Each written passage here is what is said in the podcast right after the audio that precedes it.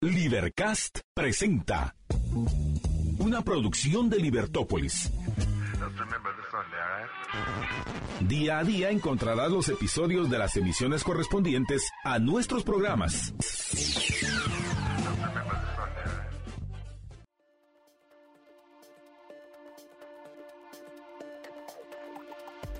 Buenas tardes, estimados Radio Escuchas. Estamos en una nueva emisión de su programa Libertópolis al mediodía. Les saluda Jorge Jacos. Marta Yolanda se une con nosotros en el siguiente segmento. Y pues hoy vamos a tener un programa interesantísimo. Tenemos varias enlaces y varias entrevistas. A las doce y media vamos a estar conversando hasta Washington con Ian Vázquez. Él es director del Centro para la Libertad y la Prosperidad Global del Keito Institute y vamos a hablar acerca del índice de libertad humana. Ian es el editor del, índice de libertad humana y pues vamos a, hablar precisamente de este índice y qué enseñanzas nos deja el índice de libertad humana. Entonces vamos a estar conversando, repito, con Ian Vázquez a partir de las doce y media, directo hasta Washington, eh, para eh, conocer un poco acerca de este índice que fue presentado hace unos días. Luego, a la una de la tarde vamos a tener también un enlace con Florence Herrera, ella es gerente de producto de Samsung y vamos a hablar acerca de las novedades de Samsung, de los celulares que presentaron ahorita en la última em, en la última presentación, la más reciente presentación de Samsung, donde sacaron sus nuevas líneas de celulares y pues de eso vamos a conversar con Florence Herrera. Y luego, pues ya saben, a la una y media, hoy es miércoles y tenemos el patio de atrás con Renny Bake, con quien vamos a conversar, por supuesto, acerca de em, el discurso del Estado de la Unión de anoche del presidente Joe Biden, la réplica de los republicanos y eh, algunos otros temas de los que estaremos conversando en el, patio de atrás. Pero, eh, y, y en el interim, pues trataremos de hacer una actualización de la situación en el... Eh, proceso electoral que ha pasado en, que ha pasado en las últimas 24 horas, quién va, quién no va, qué está pasando. Y pues todo eso de eso pues también hablaremos en el, en el, en el siguiente segmento, espero. Y eh, pues esos son los temas que vamos a tratar hoy con ustedes, así que no, no pierda la sintonía de nuestra transmisión, sea que nos escuche por la 102.1 FM Plus aquí en el área metropolitana de la ciudad de Guatemala, o sea que nos eh, escuche a través de nuestra aplicación La Libertad o nos vea a través de cualquiera de las transmisiones que tenemos en redes sociales. Estamos en Facebook Live, en YouTube Live, estamos en Twitter, estamos en Twitch, estamos en nuestro sitio libertopolis.com y así que nos pueden encontrar en todas esas redes, puede escuchar, puede ver nuestra transmisión desde cualquier parte del mundo y eh, lo invito a que no pierda, no, no pierda el, la sintonía ahorita porque tendremos todos estos temas interesantes hoy para ustedes. Recuérdense que estamos ya en el proceso electoral y aquí en Libertópolis estamos... Em, eh, estamos enfocados en educar a la demanda política eh, para que podamos, eh, hacemos nosotros los análisis para que usted pueda tener la mayor cantidad de información posible y que usted pueda tomar decisiones informadas en este año electoral, que al final nos guste o no, pues las decisiones que se tomen este año nos afectan a todos y nos afectarán los próximos cuatro años. Así que hay que estar muy informado y para eso que mejor que hacerlo a través de los programas de Libertópolis. Pues esos son los temas que vamos a tratar hoy. Vamos a ir a una pausa, pero antes de eso les voy a contar que en la pausa voy a empezar a disfrutar de este gelato de sesamino de ajonjolí, es el sesamino en italiano. Y eh, pues este gelato de sesamino voy a disfrutármelo en el en, la pausa, este es uno de mis favoritos, hago la salvedad, el del ajonjolí, el sesamino. Y usted también puede disfrutar de los gelatos de Primo de Roma pidiéndolos a domicilio a través del teléfono WhatsApp 3190-9912 o yendo a cualquiera de las tiendas de Primo de Roma, que hay una aquí en la zona 10 en el centro comercial Fontavela, otra en carretera a El Salvador en el centro comercial Pradera Concepción y otra en la zona 11 por la Roosevelt en el centro comercial Miraflores en el Picoteo Miraflores, que es el nuevo food hall de Miraflores. Allí encuentra usted los gelatos de Primo de Roma. Y adicionalmente esta semana, pues encuentra la venta eh, portátil de los gelatos de Primo de Roma en PriceMart de San Cristóbal, donde estarán hasta este domingo. Hasta el domingo estarán los gelatos de Primo de Roma en el PriceMart San Cristóbal. Así que aprovecha la oportunidad y repito, y si no puede ir a ninguno de los lugares, pues pídalo a domicilio al 3190-9912. Vamos a una pausa y regresamos con ustedes en unos minutos. Estamos en su programa Libertópolis al mediodía.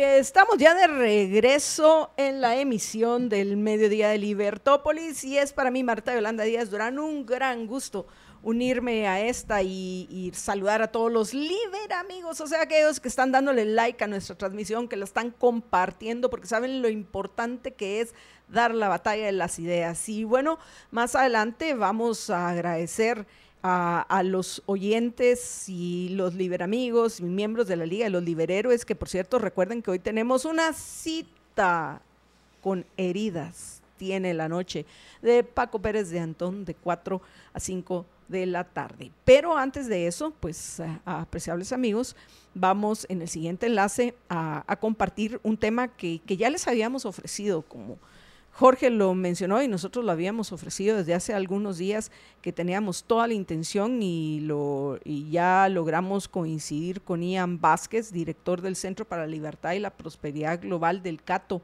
Institute, acerca de, de, lo, de la delicada que es, lo delicada que está la situación del índice de libertad humana en el mundo. Entonces, qué bueno que vamos a poder escuchar, porque eso es lo que principalmente queremos Jorge y yo, y los invitamos a ustedes, vamos a poder escuchar a Ian, que se comunica con nosotros desde Washington, vamos a hacer el enlace hasta Washington. Eh, así que pensaba que qué bueno que hoy nuestra actualización electoral es breve. Primero y lo más importante dentro de este contexto, apreciables amigos, es que a aquellos que se perdieron la entrevista que le hicieron Estuardo y, y, Juan Francisco a Manuel Villacorta, otro de los precandidatos, ¿correcto, Jorge? Ahorita estamos hasta con candidatos y precandidatos. Sí, o sea, apuntan a que van a ser los candidatos, pero todavía no son. Entonces, todavía no se ha confirmado. Su puesto oficial es coordinador del plan de gobierno del partido Voz. Bueno, con quienes, con vos, con vos estuvieron platicando Estuardo y, Juan Francisco por la mañana. Así que los, eh, los invitamos a aquellos que se perdieron la entrevista. ya saben que, que van a nuestro, lo más fácil es ir a listas de reproducción en listas de reproducción van a e, encontrar especiales liber votos y en especiales liber votos van a encontrar ya ahí todas las entrevistas que se han hecho hasta la fecha dentro del contexto de este proceso electoral. Veo que todavía no han subido la de hoy, pero me imagino que en ese proceso están. Así que ahí pueden encontrar ya las entrevistas a todos los candidatos y precandidatos. Y el lanzamiento de esta, el, programa que hicimos junto con María Dolores y, José Carlos el 20 de, enero, cuando pues inicia esta primera etapa del proceso de elecciones. En lo que respecta a las actualizaciones, Jorge, pienso que, la más eh, de las más eh, de la más importante probablemente es que la Corte Suprema de Justicia le dio trámite al amparo interpuesto por el MP, eh, MLP contra el Tribunal Supremo Electoral. O sea, me refiero a Telma Cabrera y a Jordán Rodas. Así que pues todavía el hecho de que no se lo hayan rechazado y le hayan dado trámite e imagino yo que, es por lo menos para ellos una buena noticia. De ahí otra nota que, llama la atención es en, la, en lo que respecta a las elecciones generales que en, eh, Meta, básicamente, porque Facebook e Instagram, como saben los oyentes, eh, la, la, corporación bajo la cual eh, ellos, los, la, corporación propietaria de Facebook, Instagram y WhatsApp también y otras empresas es Meta, a que antes era únicamente Facebook. Pues bueno, eh, los pagos de pauta política durante el proceso de elecciones generales 2023 para Facebook e Instagram deben hacerse desde Guatemala y no desde el extranjero.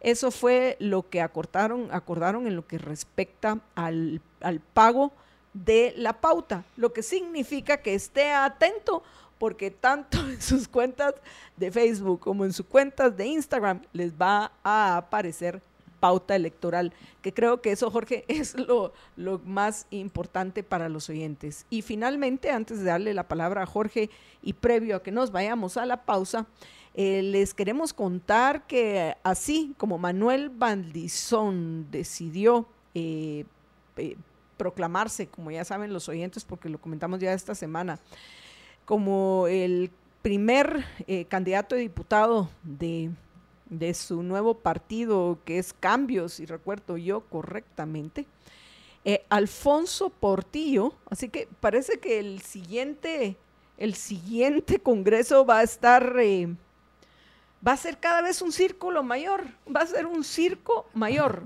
un circo mayor, Jorge, porque resulta que Alfonso Portillo se va a postular ahora por Viva. Viva que debería de ser, que debería de ser, eh, que, ¿cómo se llama? Debería de ser eh, multada, Jorge, con 250 eh, mil dólares por estar poniendo en los postes en el periférico. ¿Quién nos mandó esta foto? Tenemos el dato, Alex, de quién lo mandó, pero muchísimas gracias a los oyentes que están aceptando la invitación que les estamos. A ver, pongamos los que ya nos han mandado en, en pantalla mientras los dos que tenemos, por favor, para que miren. Teníamos a Unión Republicana ayer, gracias a Hugo, y hoy alguien que todavía no me, un, apreciable oyente que todavía no me han comentado quién nos mandó un poste de eh, un poste en el periférico con el con la propaganda de Viva. Recuerden que esto está prohibido y las multas pueden llegar hasta 250 mil dólares. Charlie García. Muchísimas gracias, Charlie, que entiendo que fue uno de los ganadores del segundo sorteo que hicimos porque nos movimos con Jorge para apoyar a, los oyentes debido a, la cantidad de, personas interesadas en participar en el seminario de los riesgos fiscales de mañana de Accountax. Y creo que uno de los ganadores en ese segundo sorteo fue Charlie García, si estoy en lo correcto y si no, por favor, corríjanme. Así que felicitaciones y muchísimas gracias por compartir con nosotros estas imágenes que nosotros también estamos compartiendo en nuestras transmisiones en redes. Y bueno, Jorge, 30 segundos para agregar algo porque nos tenemos que ir a la pausa y darle la, la ya la bienvenida a Ian Vázquez. Bueno, entonces... ¿Para qué lo vas, a, Veamos cómo va a usar Jorge su tiempo, me parece muy interesante. Adelante, George. Para comentarles acerca del Linky Service de Intelaf, donde trabajan para servir a sus clientes, tienen 33 años de existir y 34 tiendas. En Intelaf creen que la tecnología tiene que estar accesible para los guatemaltecos, tienen servicio técnico propio, si algo le llega a fallar, ellos le van a ayudar y no se van a hacer los locos, literalmente, así, así es como ellos lo plantean, no se van a hacer los locos, sino que lo van a, darle todo el apoyo necesario para que usted pueda eh, utilizar bien sus equipos y todo lo que compre de tecnología en Intelaf. Tienen un amplio inventario de las mejores marcas, prefiera la tecnología y el servicio humano de Intelaf. En Intelaf te rodeamos de tecnología.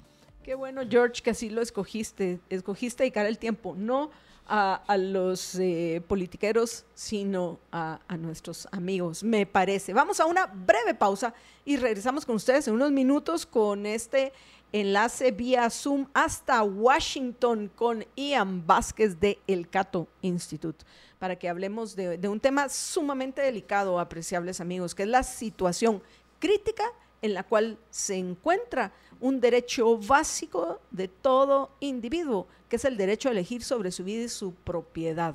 Vamos a hablar acerca del índice de, la, de la, libertad en, en, unos minutos, así que quédense con nosotros y quienes nos quieran acompañar en las redes y además de eso conocer a Ian son bienvenidos porque imagino yo le, vamos a dar a Ian la oportunidad de que nos comparta gráficas e imágenes para, para pues hacer más, eh, hacer más clara la, situación, la presentación de, lo que está sucediendo con ese tan importante derecho de, de, toda persona. Vamos a una breve pausa y regresamos con ustedes en unos minutos. Quédense con nosotros.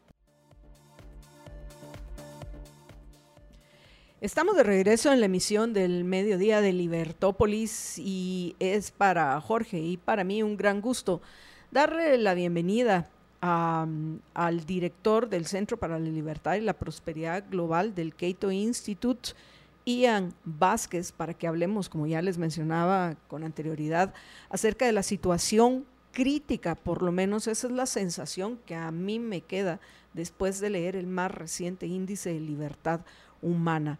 Pero, pues bueno, si es esa la, la, situación y eso fue lo que al final la, principal idea que me quedó, eh, repito, después de leer el, el, más reciente índice de libertad humana, pues eh, quisiera escuchar, además de darle la bienvenida a Ian y de una vez entrar a, a la conversación, preguntarle si, si esa sensación o esa conclusión mía en, de, este, el más reciente índice de libertad humana es correcta. ¿no? Ian, buenas tardes, bienvenido. Hola, buenas tardes y gracias por la invitación. Es bueno siempre verlos a, amigos.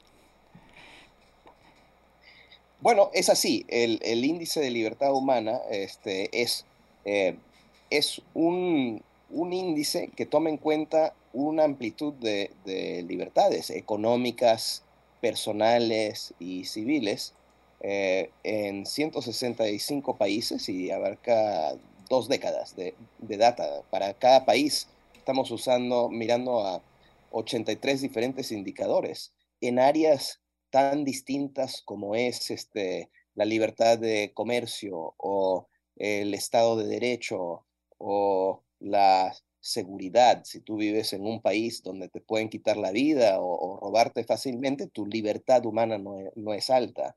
Este, en temas como la libertad de movimiento, la libertad de religión, este, la libertad de asociación, con quién te puedes asociar, la asamblea, libertad de expresión, por supuesto, no solamente la prensa, pero libertades de expresión personales. Este, esos son los, eh, el tipo de cosas que medimos y, básicamente nuestra definición de libertad es la ausencia de, la, de las restricciones coercitivas, es decir, esa idea de que uno debería poder este, manejar su, vida como uno quiere, siempre y cuando respeta los iguales derechos de los demás. Eso es lo que estamos midiendo. Y es cierto, lo que encontramos es que el año 2020, es decir, el año en que irrumpió la pandemia, fue catastrófico para la libertad humana. Lo que hemos visto no es solamente que eh, afectó a casi toda la humanidad, sino lo afectó de una manera, severa. Hemos podido medir que el 94% de la población humana ha perdido libertad en ese año y eh, se perdió de una manera dramática, porque hasta, hasta el año 2019 la libertad humana estaba todavía más o menos alta. Lo que habíamos visto es que estaba subiendo hasta el año 2007, que era el punto alto. Después de eso, creo que tuvo mucho que ver la crisis financiera, empezó un declive lento y después, con, la pandemia, eh, se desplomó. Y eso retrasó al mundo en términos de libertad humana por más de dos décadas. Cualquier este, avance que se logró durante ese tiempo se, se retrasó. Entonces, eso, e, e, eso este, era eh, lo, que nos pinta los, los datos este, de este reporte y podemos decir que en prácticamente todas las áreas que medimos, eh, Estado de Derecho, libertad de prensa, libertad de expresión, este, libertad de movimiento, libertad de asociación, se han perdido libertades y afectó, como digo, a buena parte del mundo, países ricos como países pobres, países democráticos como países no democráticos. No hemos visto un efecto negativo tan fuerte eh, y que abarca tanta, tan grande porción de la humanidad este, como esto en mucho tiempo. Jorge.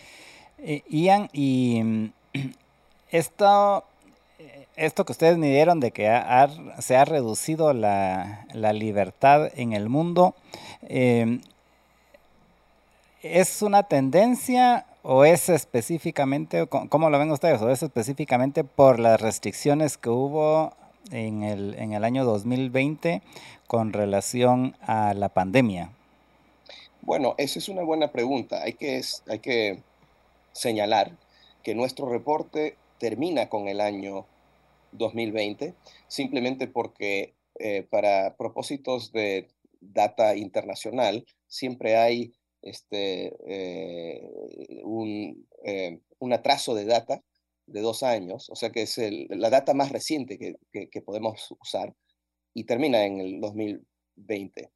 Este año vamos a empezar nuevamente a compilar los datos para el año 2021. Sí sabemos que se, ha recuperado algo el mundo desde los peores momentos de la pandemia, que, incluía también el 2021.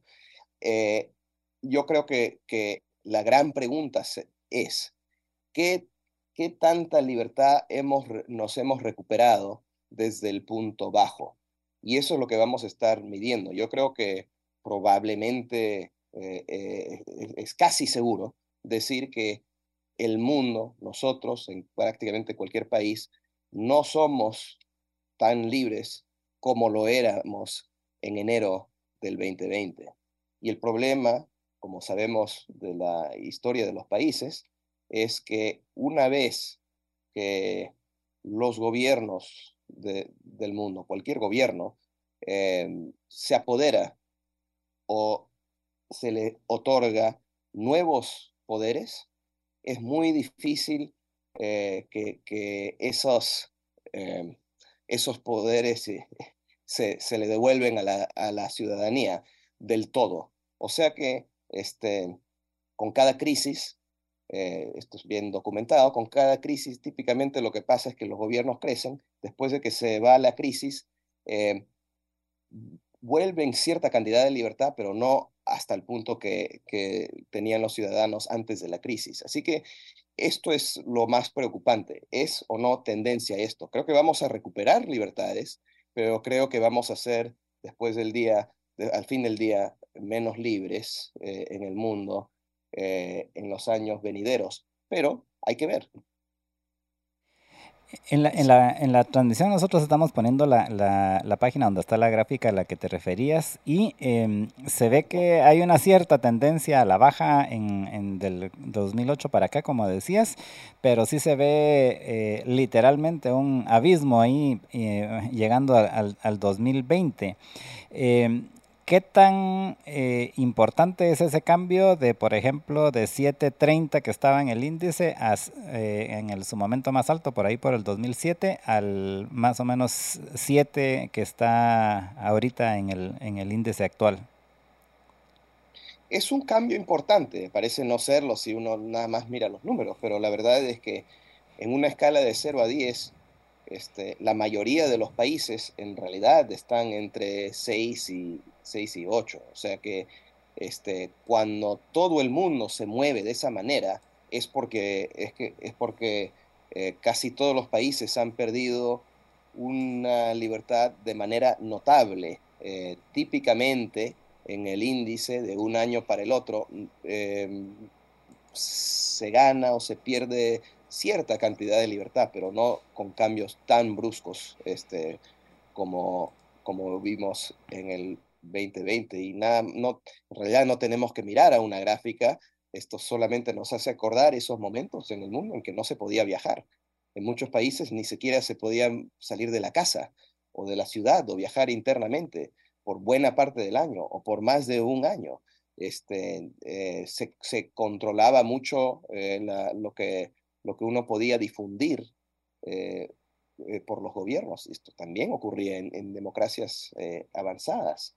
Em, se, se, regulaba la, la asamblea, las protestas de una manera coercitiva y en buena parte de los países democráticos de una manera arbitraria, cosa que también eh, va en contra de los principios básicos del Estado de Derecho. Por eso hemos visto, por ejemplo, que el Estado de Derecho era uno de los, de los indicadores en el mundo que más este, se debilitó. Ian, me imagino y, es entendible que, los años en los cuales eh, con la excusa de combatir el COVID-19 se hayan reducido todos los derechos de, de, las personas en general. A partir de ahora deberíamos estar esperando que, se va a recuperar. Yo sé que este es eh, proyectar lo que no se ha hecho.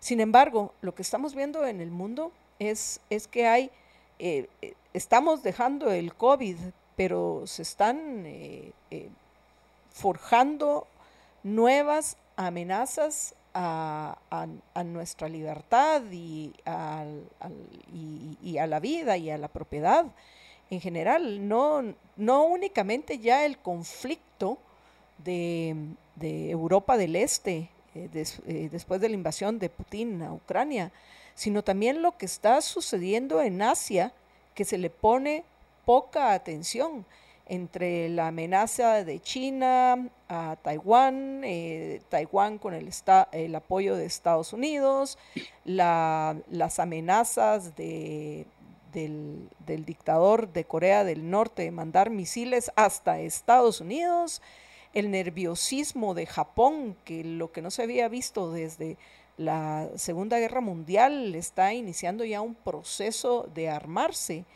eh, preparándose para un posible conflicto. Yo, antes de que entremos al tema de Guatemala, porque si quisiéramos que nos comentaras eh, algo de, lo que se descubrió ya específicamente en Guatemala, quisiera escuchar tu opinión en lo que respecta al pronóstico de esos tan importantes derechos para poder vivir en sociedad, progresar y florecer. ¿Qué pensás de la situación eh, de, mayor incertidumbre que hay hoy en el mundo y cómo va a afectar eh, nuestros derechos, comenzando por el derecho a, la libertad? Bueno, una cosa que debemos este, observar, que podemos observar es que ese declive que mencioné en, en la libertad global que empezó desde el 2007 para adelante, ocurre más o menos al mismo tiempo en que vemos el auge de diferentes populismos y autoritarismos en el mundo.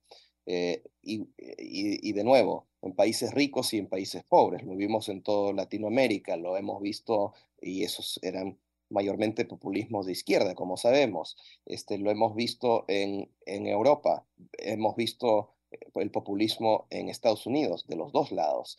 Este, entonces, lo que hizo la pandemia era que, llegó esta crisis en mal momento para el mundo, porque ya se estaba polarizando, ya se estaban dando estas tendencias sumamente iliberales, este, se, ya se estaba eh, dando el nacionalismo chino, que mencionaste, el, el, fascismo, no hay otra palabra, que practica el Kremlin en, Rusia y ahora este, se ha vuelto bélico. Uno de los indicadores que usamos en el índice de libertad humana es justamente conflictos, conflictos este, internacionales. ¿no? Si tú vives en un país que está en guerra, tu libertad humana eh, este, cae. Y, entonces, ¿qué, ¿qué, ocurriría si este, el conflicto entre Rusia y Ucrania no es el único conflicto internacional? Bueno, este, podemos hablar de conflictos posibles en, Asia y quizás en otras partes del, del mundo. Eso, de todas maneras, bajaría y de manera notable a la libertad, la libertad humana del mundo. Cabe mencionar que los, eh, los dos países este, con peor libertad humana en nuestro índice, Yemen y Siria, son países en plena guerra interna y guerras civiles. Eso es terrible para la libertad humana. No puedo pronosticar, por supuesto, qué va a ocurrir en, China y en otras partes del mundo, este, pero sí podemos este, observar que de todas maneras China ha sido uno de esos países autoritarios que se aprovechó del COVID como pretexto para eliminar libertades básicas a su propia población. Estoy hablando este, de Hong Kong, por supuesto, que eliminaron las libertades ahí y la, autonomía que tenía que tener ese país por, por ley y también a, nivel interno este, por, la, por la minoría musulmana en cierta parte del país, que afecta a millones de, de personas, eh, donde están siendo encarceladas y, y, demás. O sea que es un grave problema de libertad humana lo que está ocurriendo en China. También eh, puede resultar en una amenaza a la paz internacional. ¿Y cómo va a terminar eso? Yo no lo sé. Este, pero ahí eso nos mete en una discusión además de, política exterior y de relaciones internacionales. Probablemente si yo fuera japonés, yo quisiera el permiso de defender por japoneses a los intereses de, Japón, cosa que no han hecho por, por muchas décadas después de la Segunda Guerra Mundial, pero me parece que ya, ya es hora para que eh, tomen cierta responsabilidad de su propia seguridad y eso probablemente aumentaría la seguridad de la región. Jorge. Que es básicamente lo mismo que está sucediendo en Europa con Alemania, ¿verdad? Que también a raíz de la Segunda Guerra Mundial, pues básicamente habían tenido una, una mm, política así pacifista, como le llaman, o, por lo menos no militarista. Eh, y ahorita han tenido que eh, empezar a armarse nuevamente ante la incertidumbre, pienso, porque no, no es que vaya, no es que haya una posibilidad, una posibilidad muy cercana de que los vayan a invadir, por ejemplo, pero ante la incertidumbre ya empezaron también ellos a armarse, ¿no? Claro, yo creo que este, se, se está dando cuenta Europa de que no es este 1945 en que toda Europa está empobrecida y destruido, son los países más ricos del, mundo, pero este, en términos de defensa, en términos de gastos militares, gastan muy por debajo de, por ejemplo, Estados Unidos, eh, en quienes dependen de cosas absolutamente básicas para su propia defensa y en, la práctica, Estados Unidos ha estado subsidiando a estos países y subsidiar no solamente su, defensa, esa, ese subsidio de, militar termina en la práctica subsidiando los grandes estados benefactores de Europa este, eh, eh, de, una manera indirecta. Entonces, eh, me parece que de, cierto modo la invasión de, Putin está dando ciertas está dando lecciones de cómo debe repensar em, Europa su propia seguridad, ahora que están en buenas condiciones para tomarse cargo de, su propia defensa. Y además, este, es una lección al mundo, incluso a, China, porque no, ha sido, no le ha ido bien a Rusia. Invadir un país que le queda al lado, que es prácticamente, que es muy similar a, a Rusia, este, sin, este, sin tener éxito. Es muy difícil, en realidad, eh, hacer ese tipo de, invasión y mantener el orden y, tener éxito. Le ha ido malísimo. Invadir una isla es mil veces más difícil. este, entonces, yo creo que esa es una de las grandes lecciones que China está aprendiendo del de, el episodio eh, de Rusia y Ucrania, pero no hay este, no, no se sabe que en realidad es lo que está planeando China. Ian, ahora vamos a Guatemala. ¿Qué nos puedes compartir de nuestro país? Mira, Guatemala es un país, eh, es en, en, América Latina que está más o menos en el promedio en términos de libertad humana de los países de la región, que eh, es una región que más o menos está en el promedio del mundo. Otra manera de decir esto es que Latinoamérica es, como región, bastante mediocre. Es el promedio en un mundo que tiene un montón de, gente que vive sin mucha libertad. O sea que Guatemala no sobresale eh, dentro de, la región de, Hispanoamérica. Hay otros eh, países que son mucho más libres que Guatemala, así como otros países que son mucho menos libres. Los más libres, por supuesto, son Chile, Costa Rica, Uruguay, Panamá, este, el Perú. Eh, Guatemala es, está ahí, como digo, en el promedio. Eh, los países en América Latina que son menos libres incluyen pues a, México, a Nicaragua, El Salvador, por supuesto que a Venezuela.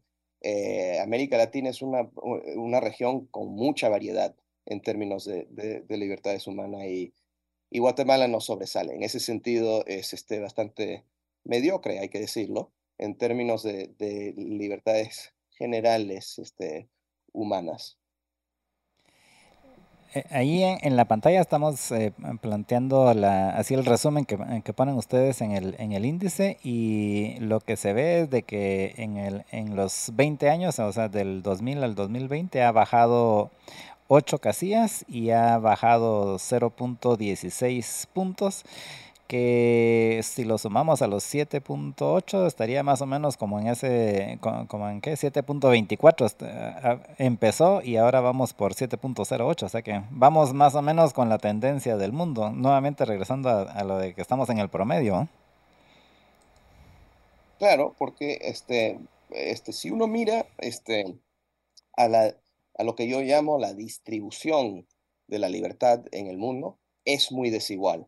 A ver, ¿por qué importa esto? Este, solamente una pequeña eh, porción de la población mundial vive en países libres. Calculamos que solamente el 13% de la población mundial vive en los países libres. Libres por, este, por cuartil, digamos, si dividimos el índice en cuatro partes, solamente el 13% de la población vive en los países más libres. El 40% vive en los países menos libres. El 75% de la población mundial vive por debajo de, eh, en, la, mitad baja del índice. Esto es una distribución muy desigual de la libertad humana en el mundo. ¿Y por qué importa eso? Bueno, en primer lugar, porque porque la libertad eh, tiene su valor este, propio. Hay que eh, valoramos la libertad por lo que por lo que es, pero además porque está fuertemente asociado a eh, mejoras y a altos más altos niveles de bienestar humano, como la prosperidad económica, como el acceso a agua potable, como este, la, la expectativa de vida, este, bajos niveles de mortalidad infantil y, ese tipo de cosas, un sinfín de indicadores de bienestar humano. Por eso eh, la distribución desigual de la libertad es un problema para el mundo. Y, por último, Ian, ¿cuál sería la principal lección que has eh, obtenido de, este, de, ir siguiendo este índice a lo largo de estos años? Creo que lo que podemos decir es que em, que la libertad es, es importante en sí misma, pero debemos apreciarla en todas sus dimensiones, no solamente la libertad económica o, o, no solamente la libertad personal o ciertos indicadores de libertad personal. Todas las libertades van de la mano. Es, por ejemplo, muy difícil eh, eh, mantener altos niveles de libertades personales si no también tienes altos niveles de libertad económica. Los dos van de la mano y claro, es, este, hay que tener libertad económica porque sin eso el control de la economía por, por, por algún régimen o algún dictador o un gobierno es el control de la vida. Eh, y, es por eso que vemos la data que nos indica muy fuertemente que la libertad económica y las libertades personales este, están fuertemente asociados. Ian, muchísimas gracias por habernos ah, acompañado y pues estamos en contacto y hasta la próxima. Muchísimas gracias. Gracias, nos vemos. Nos vemos y bueno, apreciables amigos, antes de irnos a la pausa y de que creo que yo me tengo que despedir en este segmento, así es. Apreciables amigos, antes de eso les eh, quiero primero que todo recordar lo importante que es cuidar su sistema inmunológico y su sistema digestivo e invitarlos a, que prueben lo que hago yo. Yo tomo los todos los días como hábito de vida, como hábito de vida, no es porque hay una crisis o porque viene la tal pandemia o que va a pasar esto o aquello, como hábito de vida, porque me valoro y una muestra de valorarme es cuidar mi salud y para poder tener el bienestar y poder florecer, que es lo que deseo en la vida. Entonces, todos los días tomo una onza del blend de ELA para cuidar mi sistema inmunológico y una onza del aloe vera gel de ELA para cuidar mi sistema digestivo. Y como ustedes bien saben, pues bueno, yo decidí no vacunarme y a la fecha mi salud maravillosa no me he contagiado ni una sola vez. Y eso que he estado en contacto con personas que, que han, que, lamentablemente que se han vacunado y aún así les dio COVID-19. Así que recuerde, independientemente que esté vacunado o no, yo solo me estoy poniendo como ejemplo, tiene que cuidar su sistema inmunológico. Tómelo, eh, cuídelo tomando el blend de ELA, junto con el, el el aloe vera gel de ELA para cuidar su sistema digestivo y para cuidar su bolsillo. Mi sugerencia es que pidan el combo de ELA, así se ahorran unos quetzales que siempre son bienvenidos, el cual pueden pedir, apuntan el número al 49 50 34 14 49 50 34 14. A aquellos que aquellos que el, compran el blend de ELA en GNC o GNC, recuerden pedirlo como tal, por favor, no se vayan a confundir. El blend de ELA que tiene vitamina C, quinasia, zinc y muchos ingredientes más que hacen de este blend único. Y bueno, aquellos que, van a continuar junto con Jorge en estos eh, minutos que me tengo que retirar, me, parece una maravilla. Yo me voy a ir escuchando a Jorge, porque yo les comenté de, de mi antojo de Navidad, pues se me cumplió, vean, pues estrenar ni más ni menos que un S22 Plus, que es el teléfono que hoy tengo yo.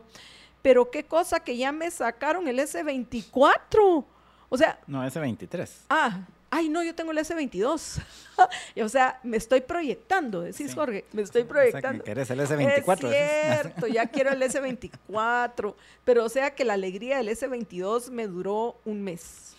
Bueno, igual estoy contenta con mi S22, que es una maravilla. ¿Cómo será el S23? Que me imagino que es parte de lo que vas a comentar con Florence eh, Herrera, gerente de producto de Samsung, en el siguiente segmento.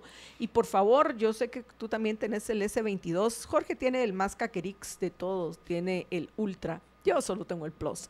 Pero Jorge, por favor, pregúntale detalles y novedades y con las actualizaciones, qué va a pasar.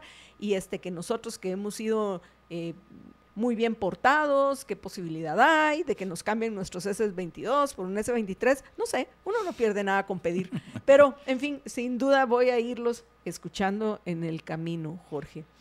y, y, pues bueno, me despido de ustedes. Muchísimas gracias a los liberamigos, los que han compartido nuestro programa, a los que nos han dejado comentarios y a todos en general. Quiero recordarles que una sola vida tiene. Así que cuídense, sean felices. Muy, pero muy felices. Estamos de regreso con ustedes en su programa Libertópolis al mediodía y en este segmento vamos a tener el gran gusto de conversar con Florence Herrera. Ella es gerente de producto de, producto de Samsung y vamos a hablar acerca de las novedades más recientes de Samsung y que como ya, eh, ya adelantó Marta Yolanda en el segmento anterior, pues tiene que ver precisamente con los lanzamientos de la nueva línea de celulares Galaxy S23. Así que le damos la bienvenida a Florence. Florence, buenas tardes, ¿qué tal estás? Hola, ¿qué tal? ¿Cómo estás? Bien, bien, gracias. bien, gracias. Y, cuéntanos un poco em, qué novedades trae la línea S23. Como sabes, yo soy fan. De, yo, soy fan, yo, solo, yo tengo el S22 Ultra porque obviamente lo compré el año pasado. Sí, yo me recuerdo la vez pasada que estuvimos conversando sobre las, nuestros foldables, conversamos un poquito sobre eh, de igual forma que tú eras amante de, Samsung y es una excelente eh, opción. Bueno, te cuento ahora un poquito. Estamos en el lanzamiento justamente eh, con la premisa de hace un poco, de hace menos de una semana que hicimos el lanzamiento de nuestra nueva serie de los S, S23, tal cual tú lo decías. En estos teléfonos, como Samsung, siempre estamos nosotros eh, con la premisa y la pregunta de cómo brindar soluciones por medio de la tecnología a todos nuestros consumidores para que puedan potenciar todas sus actividades diarias. Eh, como tú lo recuerdas, eh, la, serie S ha sido la fusión directamente con nuestra serie de Notes también. Y ahora llevamos la innovación y la tecnología a su nivel más alto con estos nuevos productos que estamos en lanzamiento, que son la serie S23, que empezamos la preventa eh, hace una semana con su lanzamiento también a, nivel mundial. Y, solo para los que están ansiosos, más o menos cuándo, o sea, si es preventa, quiere decir que uno lo, lo, compra ahorita para esperar cuando nomás venga que se lo den. ¿Cuándo, más, ¿Cuándo va a ser esa fecha esperada? Bueno, te cuento, ahorita estamos en, en periodo de preventa, tal cual tú lo decías, estamos pronosticando para final de, este mes estar entregando estos productos, pero desde ahorita tenemos que aprovechar en adquirirlos, ya que estamos gozando de excelentes beneficios y obviamente la tecnología que traemos ahorita con el S23 va a ser increíble. Eh, para que tengas un poquito de idea, vamos a tener el procesador de última generación, el procesador que el último en, el, sistema Android, que es un Snapdragon 8 eh, de generación número 2, que fue el último lanzado el año pasado. Entonces, y especialmente este ha sido ajustado para nuestra serie Galaxy. Así que estamos hablando de teléfonos de última generación completamente. Perdón, se, se ha hablado mucho con relación a la cámara que trae la nueva línea. Entiendo que, por ejemplo, el que yo tengo tiene un chip de 100 megapíxeles y ahorita las cámaras nuevas ya vienen con 200 megapíxeles. ¿En, en qué, qué, mejoras eh, prácticas tiene eso para los usuarios? Así como tú lo decías, en el S23 Ultra, justamente este que estamos viendo aquí en pantalla, vemos eh, cómo nuestros sensores eh, directamente de la cámara ha mejorado, como tú lo decías. Vamos a traer un Adaptive Pixel de 200 megapíxeles que hace que sean unas fotografías inigualables, incluso de noche, eh, para compartir obviamente estos momentos épicos. con estos píxeles que tú lo, como tú lo mencionabas, es directamente, vas a tener una fotografía profesional en la palma de tu mano por medio del S23 Ultra.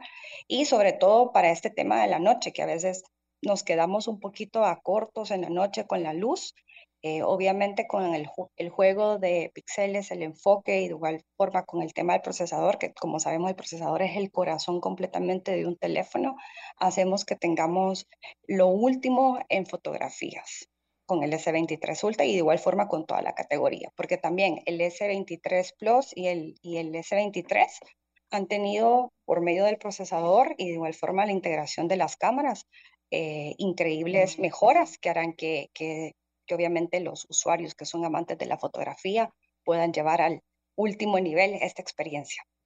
Y, si nos puedes contar en cómo está configurada la, la, línea, es decir, hay un, entiendo que hay un S23, un S23 Plus y el Ultra. ¿Cuáles son las, hacia qué, o hacia qué mercado está orientado cada uno de ellos? Bueno, te cuento un poquito. Tenemos el S23 Ultra, que es el que te estaba mostrando aquí en, en las cámaras. El S23 Ultra son dos, dos mundos de innovación de Samsung Galaxy que se enfocan directamente en una misma categoría. Tenemos el ADN de los Galaxy Notes, ya que integramos herramientas de, productividad al máximo, como es el, el, el S Pen, si te recuerdas del S Pen que traíamos directamente en los Notes. De igual forma lo vamos a tener en el S23 Ultra. Y como tal cual te mencionaba, vamos a ver el tema del Snapdragon de última generación, que ha sido el enfocado directamente para nuestra serie de Galaxy. Aquí vemos que con la adaptación también de este sensor de la cámara, que es hasta 200 megapíxeles, y la inteligencia artificial, la mejora de la batería hasta de 500 megamperios, vamos a poder satisfacer necesidades de consumidores de alta, de alta demanda sobre el tema en el tema de productividad, gente que trabaja desde sus celulares, como hemos visto muchos, eh, que ahora trabajamos desde el celular o creamos contenidos de igual forma para, para la cámara. Vamos a tener una cámara eh, profesional en la palma de nuestra mano y sin olvidar también el tema del videojuego. Eh, el Snapdragon más una pantalla de 6.8, vemos que obviamente vamos a tener un mundo inmersivo de juego es increíble para el tema de, videojuegos eh, en nuestra mano, ¿no? Entonces, podemos decir que el S23 Ultra va a ser obviamente para usuarios que están eh, buscando una demanda o que buscan un celular completamente de alto rendimiento para todas sus actividades diarias. Y luego, de igual forma, tenemos el S23 Plus y el S23, que también están divinos. Mira, aquí está el S23 Plus. Ahora tenemos unas curvaturas en su diseño. De igual forma vamos a mantener los diseños similares de tres cámaras. Y el S23 normal, que de igual forma es una preciosura. Creo que ambos están increíblemente lindos. Eh, ambos teléfonos han tenido una mejora de batería. El, el S23 que ves aquí.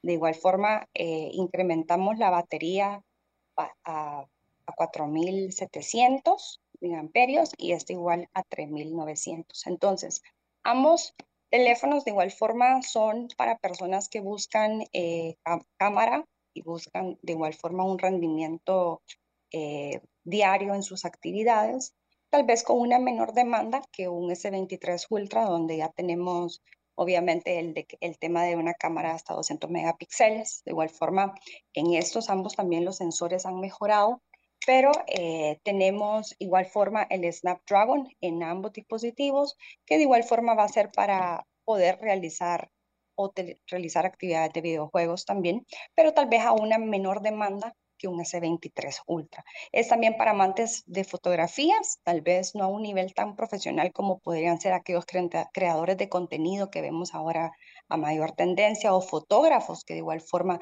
utilizan eh, los dispositivos como va a poder ser un S23 Ultra, pero para todos aquellos que buscamos de igual forma un dispositivo eh, que sea con buen rendimiento en cámara, para un juego eh, de videojuegos, por decirlo así. De igual forma están las otras dos opciones, que son el, el, S23 y el S23 Ultra.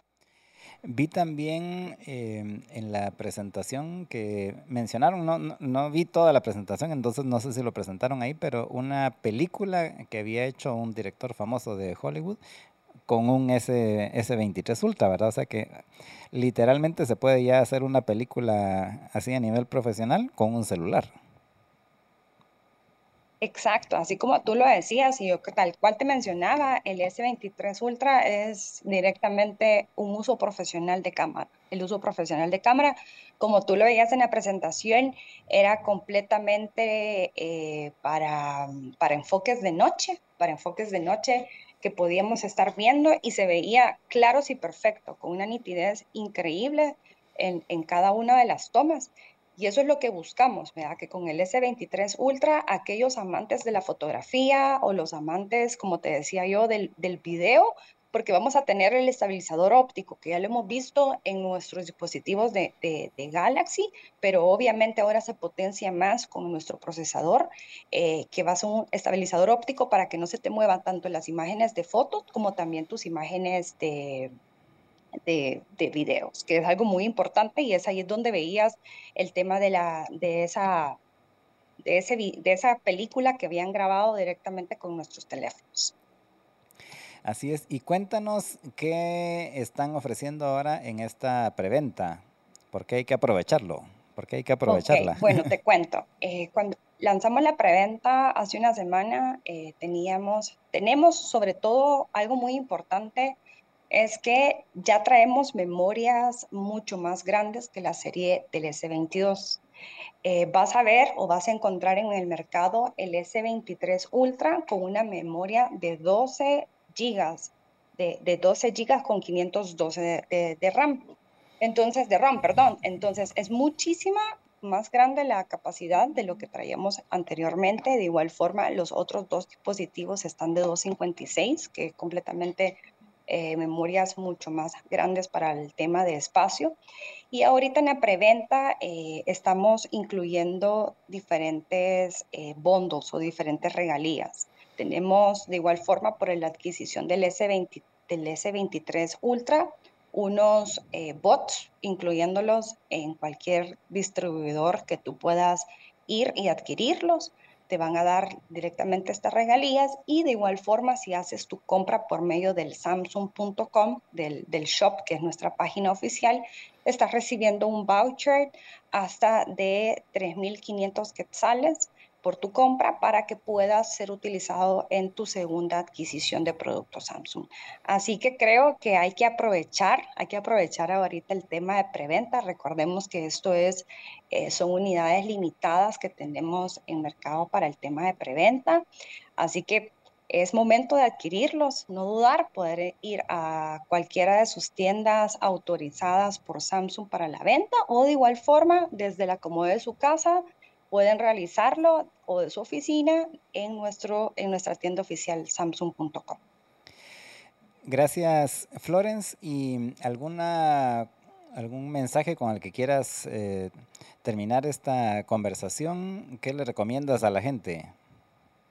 Sí, bueno, los que quisiéramos invitar a que puedan obviamente eh, experimentar esta nueva serie S23 ya que son obviamente la última tecnología que tenemos como Samsung. Y algo que cabe mencionar, eh, Jorge, es que son completamente realizados con materiales reciclables y sostenibles, tanto el, tema del aluminio, el vidrio y de igual forma todos los elementos que, conforman los teléfonos son eh, materiales sostenibles. Entonces llevamos eh, un equilibrio directamente como Samsung entre la innovación y también el cuidado del planeta. Así que muchísimas gracias, Jorge, por tu tiempo.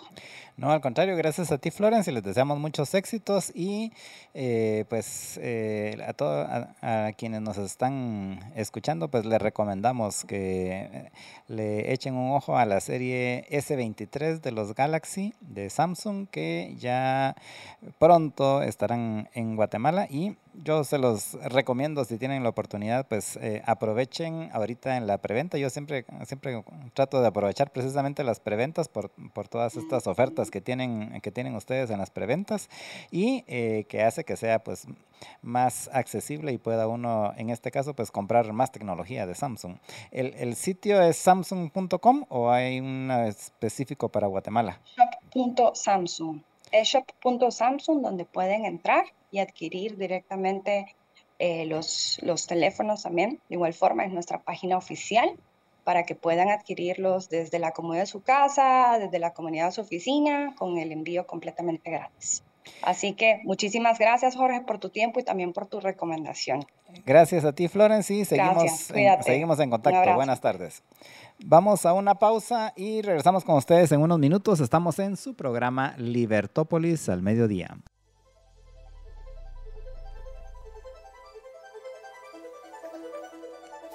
Bueno, en la nota tecnológica de hoy pues les voy a hablar un poco acerca de un anuncio que hizo eh, Google ayer y eh, es que básicamente pues no se, no se podían quedar atrás, no se podían quedar atrás con relación a toda esta, eh, esta algarabía que se ha hecho alrededor del chat GPT.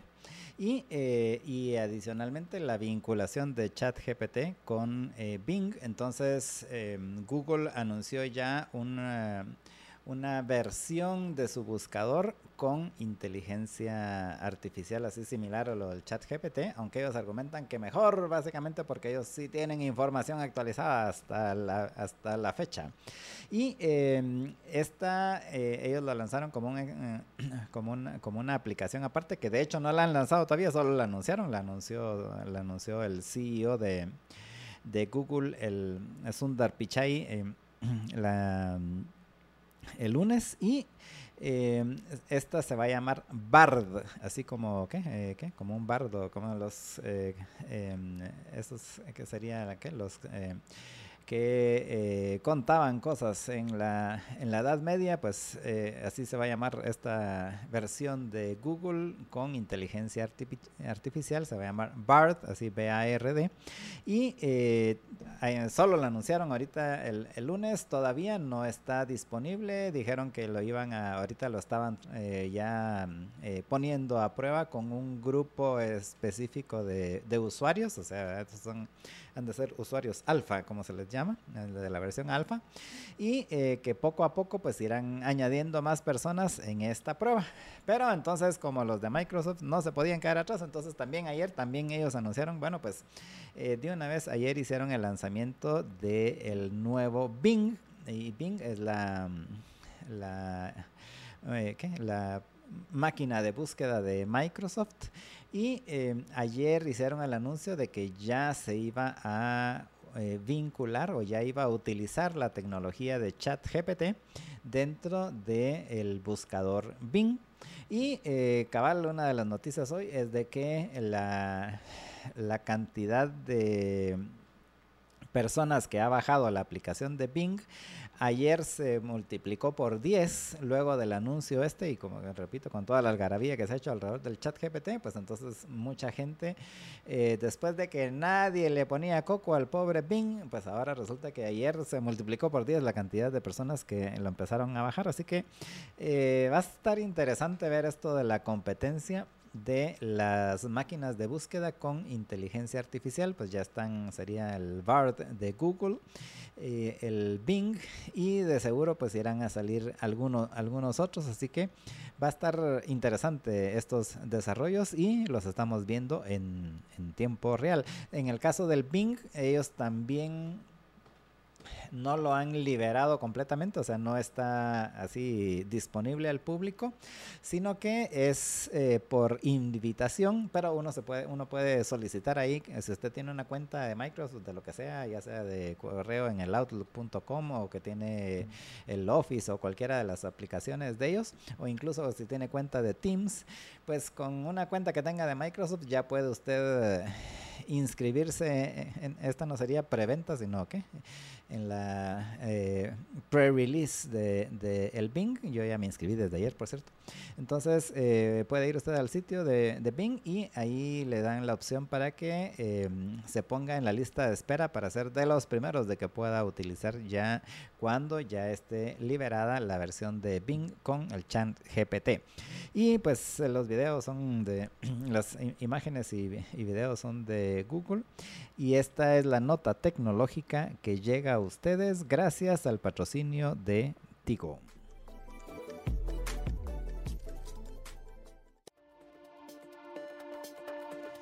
Si buscas dar mayor realce a tu marca y crecer tu mercado, Co, estudio de diseño gráfico e impresión digital, te brinda soluciones brillantes, creativas y eficaces. Encuentra en Co desde asesoría de imagen corporativa y diseño gráfico hasta impresión digital de folletos, afiches, tarjetas de presentación, cajas, etiquetas, menús e impresiones para el punto de venta. Todo lo que necesite para su punto de venta, todo lo que necesite para su empresa, lo pueden, se lo pueden pueden diseñar en Luanco. También pueden eh, diseñar y trabajar detalles personalizados para cualquier actividad, artículos promocionales, impresión textil y sublimación. Así que agréguele valor a su marca comunicándose con el equipo de Luanco. Puede escribirles por WhatsApp al 3566 8062 3566 8062 o visitarlos en la Plaza La Villa que está en, el Boulevard Los Próceres 1050 de la zona 10. Ellos están en el local 212 en el segundo nivel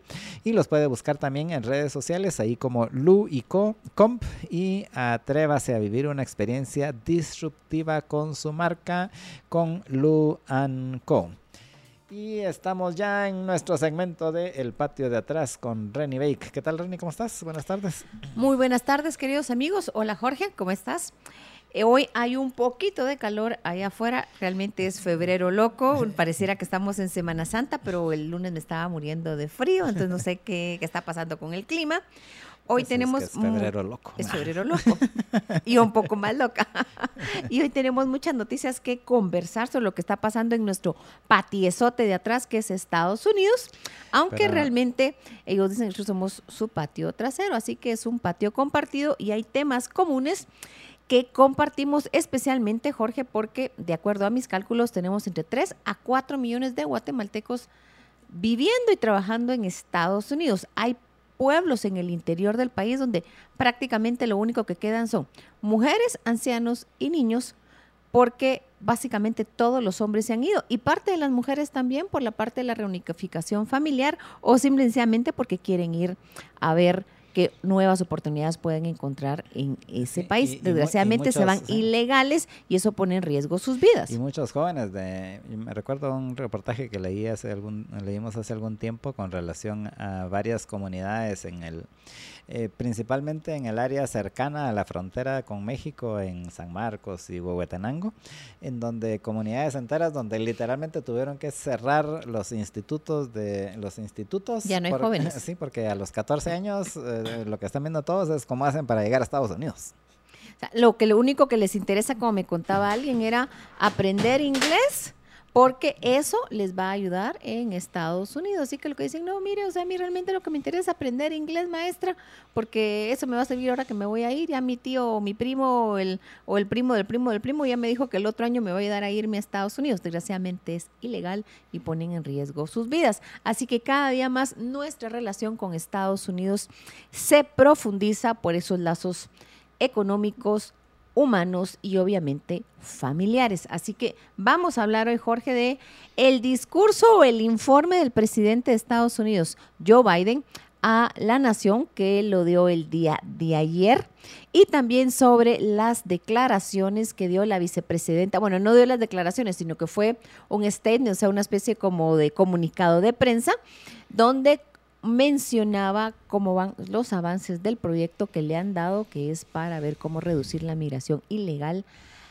de Centroamérica hacia Estados Unidos. ¿Por qué tema quieres comenzar a ver, Jorge?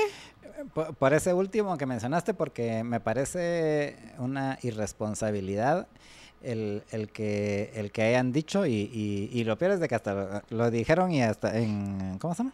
Eh, así como suelen poner algunas notas. Eh, lo dijo un funcionario que pidió el anonimato porque no estaba autorizado para decirlo, pero lo dijo. y lo que dijo es de que el, de agosto del 2021 a diciembre del 2022 ha bajado la cantidad de personas que han capturado en la frontera, personas em, de de los tres países del Triángulo Norte, o sea, de Guatemala, del Salvador y de Honduras, y que han bajado un 71%, que yo hice los números y realmente es como el 60 y pico por ciento, pero, pero está muy cercano. Pero el punto es que gracias a la iniciativa de eh, de la vicepresidenta Harris es que ha bajado ese 71% porque ya la gente se está quedando aquí, ya nos está yendo por el éxito que ha tenido la iniciativa de la, de la vicepresidenta Harris. Mi opinión personal es que si la gente ya no está yendo, es que hace fue todo el que se podía ir. O sea, hubo un momento realmente, Jorge, yo lo dije durante la pandemia, en que mi impresión fue que todo el que podía, por la situación que estaba pasando acá, todo el que pudo, caminó hacia Estados Unidos y se fue. O sea, ya no hay vendedores ambulantes en, nuestras, en la ciudad capital, ya no hay ni vendedores de flores en las esquinas. O sea, básicamente todo el que ha podido caminar ya se fue caminando. Pero este tipo de situaciones es básicamente alguien que quiere quedar bien o hacer bien, hacer creer que el político de turno es el que está haciendo bien las cosas. y creo que, en todos lados se cuecen habas. En todos lados se cuecen habas. Creo que no, creo que es más profunda la situación.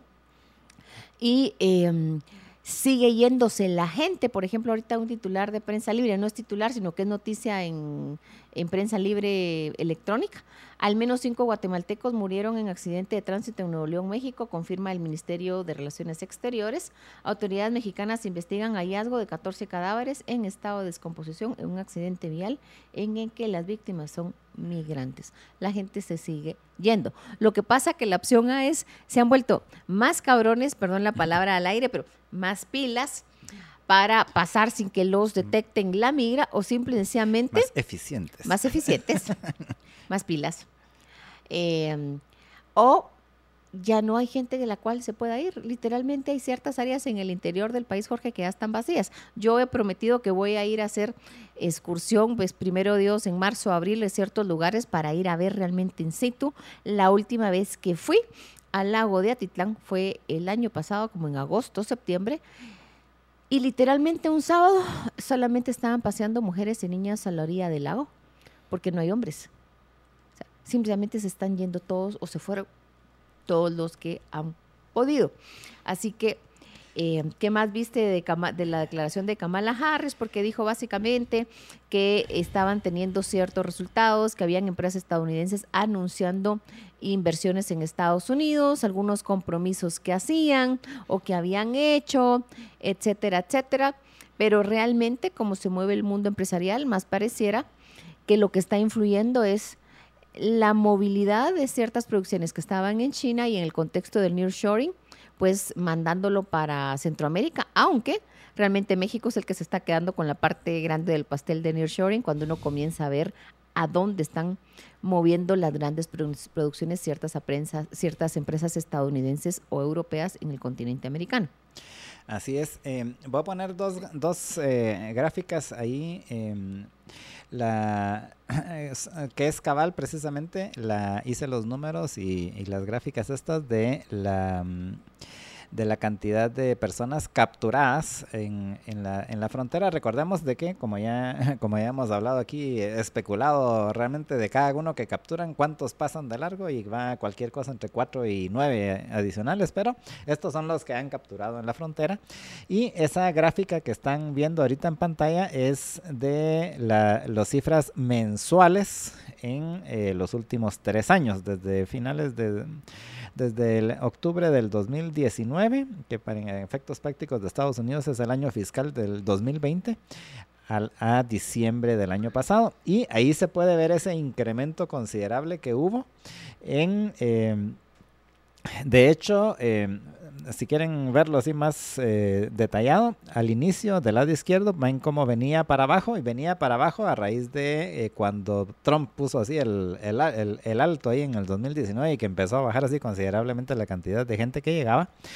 Eh, y llegó al punto más bajo en mayo del 2020, que tenía que ver ahí sí ya específicamente con el tema de la pandemia. Y la orden 42, que básicamente al que tenían lo deportaban ipso facto. Sí. Y luego a partir de mayo del 2020 empieza a subir, pero empieza a subir así poquito a poquito, ¿va? Después, después ya de los meses más fuertes de la pandemia, pues empieza a subir poquito a poquito. Y en enero del 2021 bueno, en febrero realmente pega un, así un incremento considerable y ahí es donde vemos que de 28 mil que estaban llegando, capturando al mes, eh, pasaron a capturar casi 90 mil, de hecho llegaron casi 93 mil. Y, eh, y eso al final, y eso es precisamente, tiene que ver mucho con... Eh, eh, yo pienso que hay dos factores importantes. Uno, la pandemia, en el sentido no solo de las restricciones que hubo y entonces que había una presa, eh, y luego el otro que había eh, el eh, el otro efecto de la pandemia es que mucha gente se quedó sin trabajo y entonces, ¿y, qué otra opción tenían? Pues vámonos para Estados Unidos, ¿no? Y eso se debe a ese, ese gran incremento que se ve ahí en la, en la gráfica y que luego ha bajado, pues si ven ustedes, ha bajado a cifras un poco más altas, arribita de los 30 mil de eh, capturados mensualmente, de como estaba justo antes de que empezara este boom el año que se dio en el 2021. Entonces, en efecto, pues yo también comparto la idea de Renny de que casi todos los que se que podían ir se fueron en ese, eh, por eso hubo ese, ese gran eh, salto ahí en el 2021 y ahorita pues ya ha regresado a los niveles normales de gente yéndose hacia Estados Unidos, eh, ya no con un boom como ese que hubo en el, en, el 2021. Pero tenemos que irnos a una pausa, Reni, y nos querés contar de un... De algo importante. De, un conversatorio que vamos a tener. Conversatorio. El jueves 23 a las 7 de la noche, hora de Guatemala Mala, María Dolores Arias conversará con los libereros Plus y libereros VIP de la Liga de los Libereros acerca de amor de cortar las venas o virtuoso. Esto es un beneficio exclusivo para los libereros Plus y VIP. Todavía tienes tiempo para unirte a la Liga de los Libereros y participar en la conversación. Solo debes ingresar a nuestro sitio web www.libertopolis.com, pulsar el banner, únete a la Liga de los Libereros y suscribirte. Y obviamente hay que recordar que estamos en febrero, Jorge, estamos en el mes del amor propio y estamos hablando al respecto, no solamente María Dolores, sino también otros conductores con mensajes que estamos poniendo también en Twitter, también en redes sociales, también acá en la radio sobre si el amor es para cortarse las venas o debe ser un amor virtuoso y sobre esto nos va a ampliar María Dolores el jueves 23 a las 7 de la noche. Así es, muchas gracias Reni. Vamos a ir a una pausa y regresamos con ustedes en unos minutos. Bueno, y en el Banco Industrial les preocupa tu bienestar y por eso quieren que escuches un consejo de seguridad y es de que nunca compartas tu información personal ni contraseñas de seguridad. El Banco Industrial nunca te va a solicitar nada de información eh, personal. Eh, sí, si alguien te lo está solicitando, definitivamente no es del banco. Así que no caiga en engaños. Banco Industrial, juntos, siempre hacia adelante este tema eh, se sugiere es, si recibes un correo sospechoso, no le des clic. Si es de tu banco, typea, o sea, escribe el nombre de tu banco y mientras directamente desde tu computadora, desde tu celular, a la página del banco para ver si es cierto o no es cierto. En, efecto, de hecho, ese es otro de los consejos que dan ahí en el banco, de que uno escriba directamente en su computadora o en su celular y escriba la dirección, eh, que no que no utilice así un link porque sea más fácil. Ah, como ya me mandaron el link, entonces entro ahí fácil, sino no, mejor tómese su tiempito porque le puede salir muy caro eh, no escribir no escribir usted directamente la dirección. Pero bueno. Pero Reni, contanos qué pasó en el Estado de la Unión. Bueno, como es tradicional, cada año el presidente de Estados Unidos tiene que ir a dar su informe o su estado de la Unión al Congreso de Estados Unidos, el representante del, pueblo, que es como se establece, en, digamos, de acuerdo a las reglas estadounidenses. Y su discurso ayer se centró en varias cosas. Y lo primero que dijo, de acuerdo al titular del país.com, o digamos lo que más han destacado, es que Joe Biden dijo que si China amenaza nuestra soberanía, actuaremos para protegernos. Hay que recordar, la semana pasada estuvo los dimes y diretes de un globo que China reconoció que era de ellos, que estuvo dando sus vueltas por Estados Unidos. No fueron dimes y diretes, se lo volaron así como un misil. esperaron tres días para bajárselo porque no querían que cayeras, como estaba sobre territorio estadounidense, creo que lo detectaron por Utah o Nevada, entonces esperaron a que saliera aguas aguas que todavía sigue siguiendo aguas territoriales estadounidenses y una vez se lo bajaron y ahora estaban recuperándolo para estudiarlo.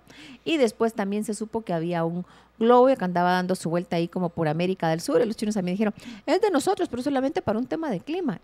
¿Quién se lo va a creer? Pero bueno, ni modo. bueno, eso de una u otra forma impactó o tuvo su influencia en el discurso del Estado de la Unión. Y leyendo rápidamente la noticia del país que me pareció la más eh, interesante de cómo lo han resumido, el presidente de Estados Unidos promete en su segundo discurso del Estado de la Unión más proteccionismo económico y un nuevo impuesto a los ricos. Joe Biden cumplió el martes su obligación constitucional de dar cuenta al Congreso del Estado de la Unión el presidente de Estados Unidos lanzó un mensaje de resistencia frente a la pandemia y las amenazas a la democracia, de fortaleza de la economía y optimismo ante el futuro. Biden tendió la mano a la oposición para trabajar juntos ahora que el Partido Republicano ha tomado el control de la Cámara de Representantes. Defendió los elementos claves de su programa y lanzó una proclama de defensa de la democracia.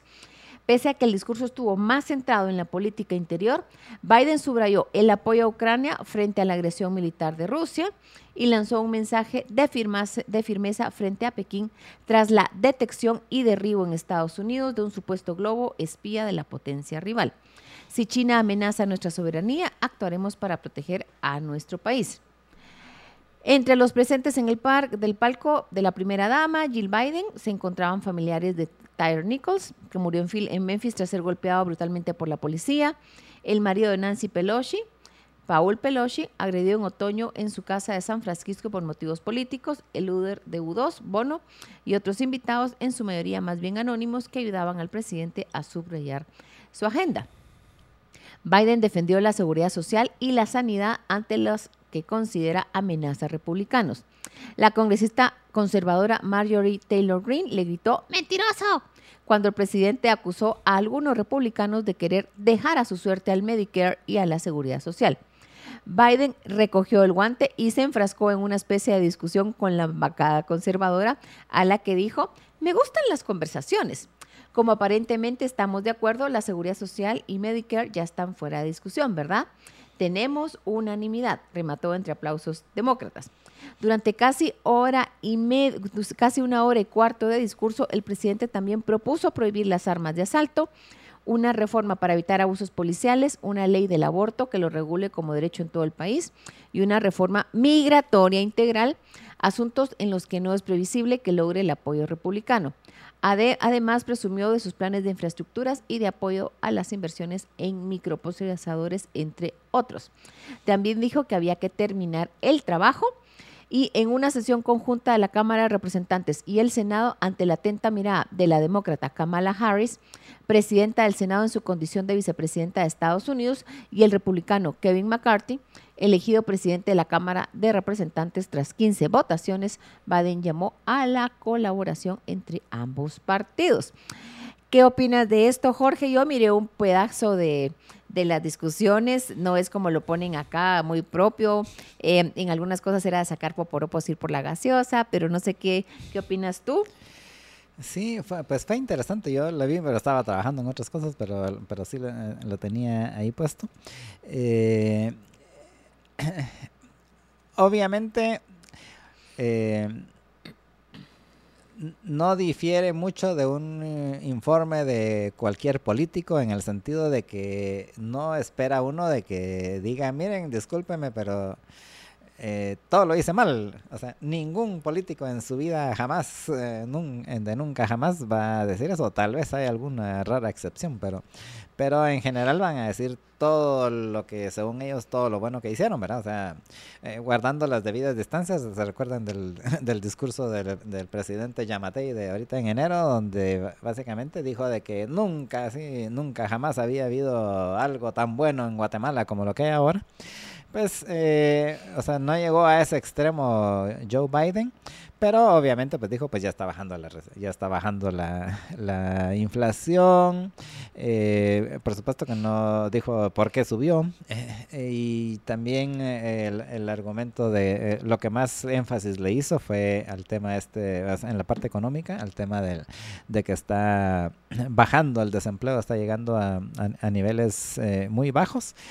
Que es que es cierto y aunque yo dudaría de que tenga algo que ver con eh, tenga algo que ver con sus decisiones, así como dudo, así como lo que me comentamos en el segmento anterior, de que se dio una circunstancia y que ellos aprovechan para decir, mire, lo, que está pasando gracias a lo que yo hice, pero realmente no es gracias a lo que hicieron, sino por otras razones, pero, pero, pero sí está pasando, o sea, no, no se puede negar.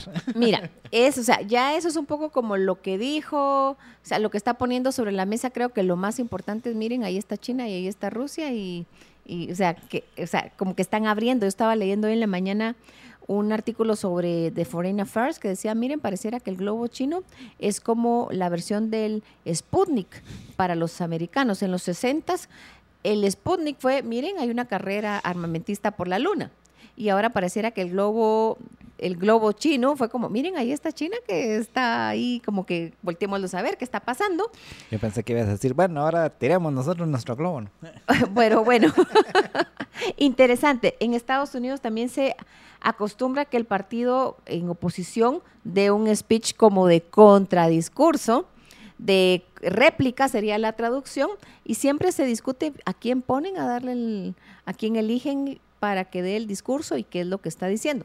Esta vez ha sido la eh, nueva electa, la recién electa gobernadora de Arkansas, Sarah Sanders, que dio el discurso con, digamos, con la contrarréplica o la réplica al, discurso de Biden y llamó a una nueva generación de liderazgo republicano. Estoy leyendo rápidamente de Fox News, una traducción libre. Y ella dice, siendo una madre de tres niños pequeños, me ha enseñado a no creerme cada historia que yo escucho. Así que discúlpeme si no me creo mucho cualquier cosa de lo que están diciendo o lo que escuché hoy el día del presidente Biden, desde el tema que la inflación está fuera de control y los crímenes violentos, así como lo que está pasando en las en la crisis de la frontera, que es peligroso, y las amenazas de China. Y los demócratas y Biden se han fallado porque ella está dirigiéndose al, a la, digamos, al votante estadounidense. Y dice, es tiempo por un cambio. Esta noche déjenme afirmar nuestro compromiso de única que de una idea americana sin tiempo. El gobierno existe no para gobernar a la gente, para servir a la gente sino para servir a la gente. Los demócratas quieren unas reglas para imponernos más gobiernos y más control de gobierno, pero eso no es lo que nosotros somos. Interesante, Jorge, ¿a quién pusieron a dar el discurso? Una mujer joven, que es la clásica, lo que sería en Estados Unidos, la clásica soccer mom. O sea, tres niños pequeños, anda en su carro, manejando, ahora es con gobernadora. soccer de fútbol, no, es, no, este, pero es la expresión. soccer con U, con U. Exacto, es... Eh, básicamente es el mensaje ella tiene, ella está uniendo las dos líneas. Ella trabajó con Trump, pero el papá es un republicano de hueso colorado o de las familias republicanas tradicionales de generaciones. Así que muy interesante a quién la han puesto. Lo que dice está llamando a un nuevo liderazgo eh, republicano joven, así que está diciendo, mi hijo, perdónanos Trump, pero yo creo que ya no eres la persona adecuada. Y Nikki Haley, creo que recordaremos a la embajadora Nikki Haley, ella ha anunciado que el 15 de febrero va a dar un gran anuncio para América, así que esto pareciera que están diciendo, señores, vienen nuevos y jóvenes republicanos que le van a presentar batalla al presidente Biden en las elecciones 2024. Muy interesante que han puesto a una mujer a dar la réplica a el presidente Biden. Sí, y a mí me llamó también mucho la atención el simbolismo de generacional en el sentido de que incluso creo que hasta lo mencionó en el discurso ella que Biden tiene 80 años y yo tengo 40, o sea, que sí hay literalmente dos generaciones de por medio. Podría ser mi abuelo, básicamente le estoy Exactamente. Eh, ella, por cierto, es la gobernadora más joven, entiendo, que hay actualmente, y no sé si de la historia, pero por lo menos ahorita sí es la gobernadora más joven.